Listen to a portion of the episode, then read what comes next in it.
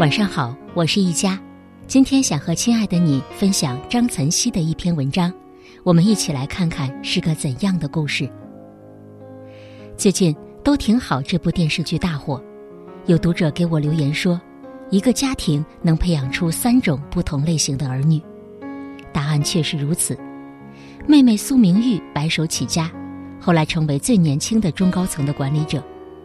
苏家的人只知道苏明玉有钱，但根本不了解她到底怎么挣的钱。直到他的大嫂住在苏明玉家，亲眼目睹了苏明玉早出晚归，吃饭的时间还在远程指挥公司的人员工作，电话一个接一个的。看到晚上苏明玉拖着疲惫的身体回家，让大嫂早点休息。大嫂问他：“你怎么不早点休息？”苏明玉苦笑道。我还要努力工作呢。剧里有这样一个场景，在候机厅里，苏明玉带着一本书，趁着闲暇时间认真的翻阅着。男友问她：“以后不工作了，你想干什么？”她回答：“想出去进修，读书学习。”越是优秀的人，越好学，越勤奋；越是平庸的人，越是懒惰，越不求上进。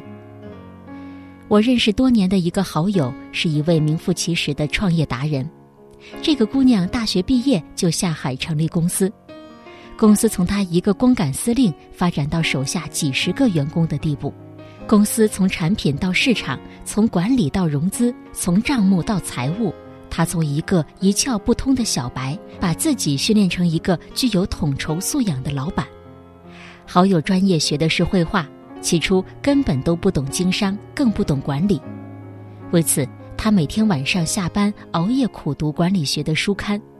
每次我去看望他的时候，桌子上堆满的各种书籍，笔记本是一摞又一摞。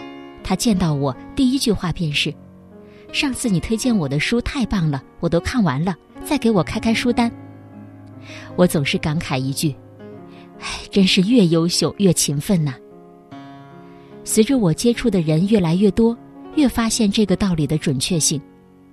朋友 A 工作几年还是老样子，推荐书给他看，他说：“哎呀，太费脑了，一看书就想睡觉，不看。”让他参加培训班学习，他白白眼：“学那些没用的干嘛？还不如我花钱吃几顿大餐呢。”你让他工作刻苦点儿，别怕累，做得多，学习的机会就多。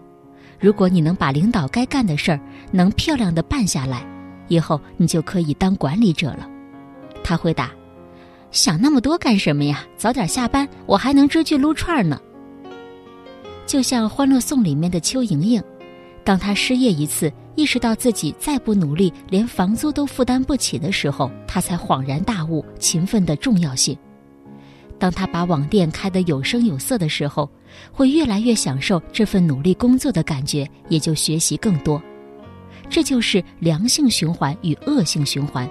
优秀的人因为努力变得更优秀，平庸的人因为懒惰变得更平庸。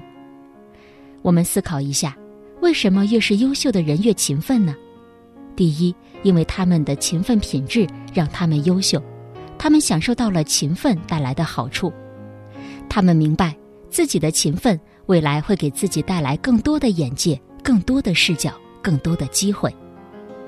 第二，当一个人优秀的时候，自然进入到优秀人的圈子里，在这样的圈子里，他们有更多的机会见证比自己更优秀的人，他们目睹了自己跟更优秀人之间的差距。当你是一个平庸的人，待在一个平庸的圈子里。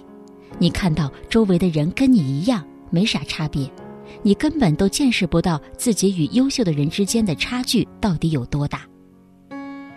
我曾经看到这么一句话，可以送给大家：越是优秀的人越是努力，越是瘦的人越健身，越是富有的人越勤奋，越是智慧的人越谦卑。好了，今天的分享就到这里，我是一佳，祝大家晚安。入海，一次次